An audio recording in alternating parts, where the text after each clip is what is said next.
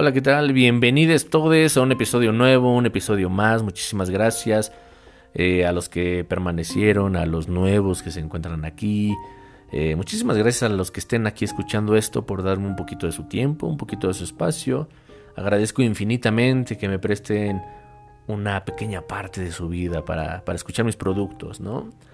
Eh, hoy quiero hablarles acerca de lo que ya vieron en el título, se llama Neura. Un día, así no, muy, no muy lejano precisamente, me preguntaban, ¿cómo te encuentras? Y yo mencioné que me encontraba bajo, bajo la misma neura. El grupo, pequeño obviamente, porque pues pandemia, se dividió en dos.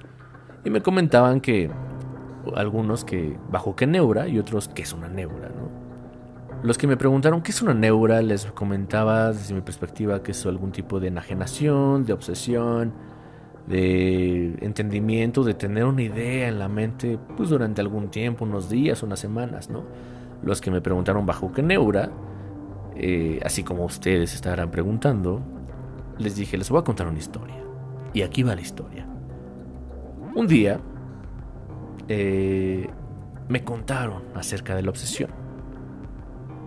Sí, totalmente de tener la mente en un constante loop de estar estacionado, en pausa, con la mente sometida, todos los días en la misma neura.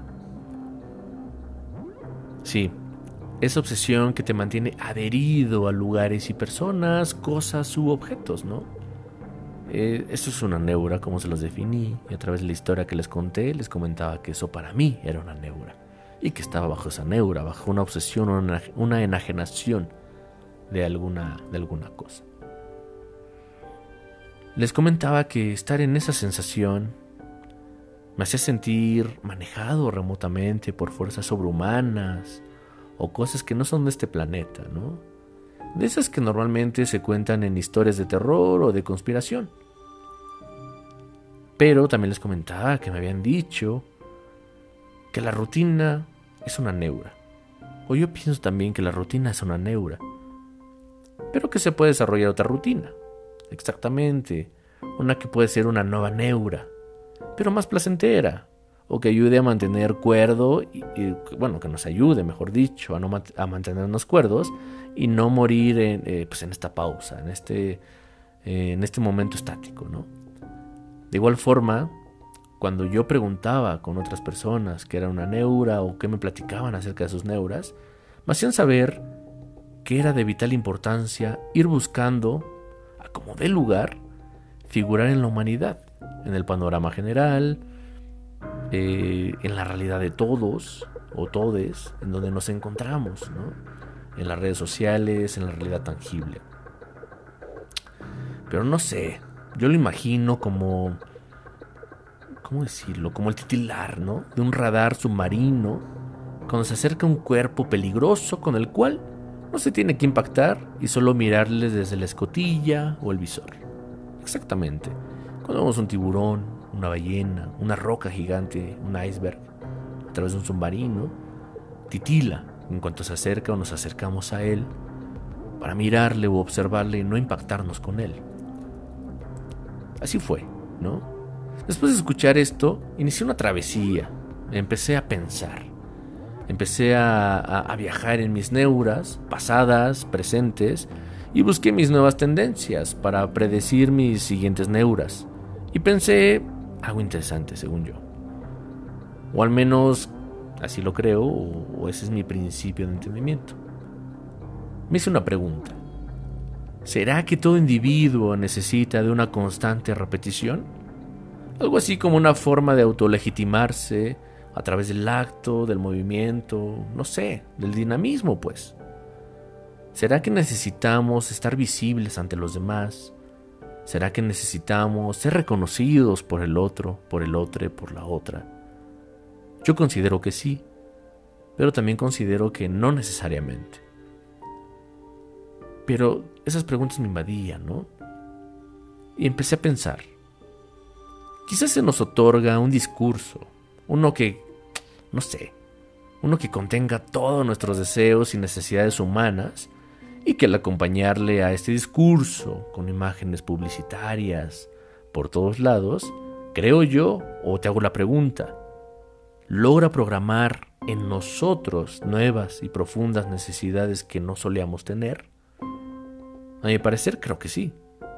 Pero digo, mirar a alguien en una pantalla y verle feliz por el consumo de un vaso de leche light o una gran almohada que le dio un descanso formidable, pues la verdad hace que se antoje, ¿no?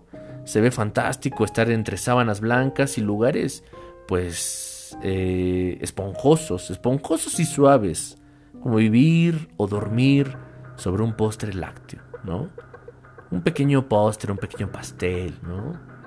Un, un postre al plato o sea, un, lugar bonito donde poder habitar y que parece agradable dormir o vivir en ese lugar, ¿no? A través de la publicidad. Pero bueno, pensando en ello, me recosté en mi postre lácteo llamado cama y recibí notificaciones en mi celular. Unas por correo, otras por redes sociales, ofreciendo ofertas increíbles e imágenes de personas sonrientes con sus nuevos productos. Esas imágenes me llevaron al delirio. Corrí, Busqué salvarme, resguardarme de la imago lluvia. Para los que no, no, si no se entiende, mejor dicho, que es imago lluvia, lo relaciono con una lluvia de imágenes.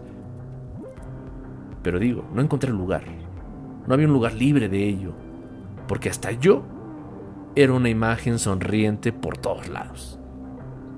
Yo estaba en cualquier red social, en cualquier lugar, con una imagen sonriente, con una imagen formidable y agradable, tratando de aparentar o de agradar a los demás. No sé cuál era esa intención, pero vi mi imagen y vi las imágenes de todo el mundo tratando de parecer agradables, con sonrisas eternas y gigantescas o infinitas. Pero también había ahí, afuera, había imágenes de anuncios espectaculares sobre edificios, mismos que eran los más altos que el ego humano podía construir. Me sentí vulnerable, quizá parasitado, como si el estímulo me colocara a la venta en un outlet de sonrisas y apegos vanos. Intenté correr, busqué llegar a una, a una alameda, un lugar tranquilo para no mirar, solo para respirar, un lugar de naturaleza, conectarme pues de donde venimos.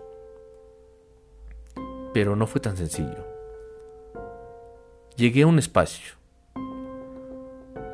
eh, interesante, un poco de paréntesis.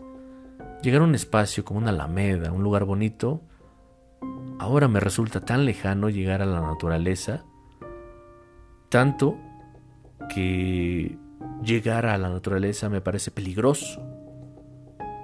Caminar ahí resulta peligroso, muy costoso para entrar. En fin, cualquiera de los dos extremos suena totalmente eh, extraordinario, ¿no? En fin, me detuve de correr, de buscar un lugar donde refugiarme. Estaba sediento y sí, la verdad, sucumbí, bebí agua. Pero no agua común, no, nada de eso. Bebí agua pura y burbujeante, extraída de las mejores montañas del norte de mi país. Después de largos glu glu glus, súper ricos y refrescantes, pues di media vuelta y regresé por donde vine.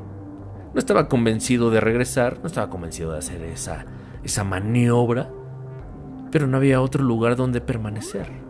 Me sentía vacío, me sentía lejos, me sentía ausente. Así que de vuelta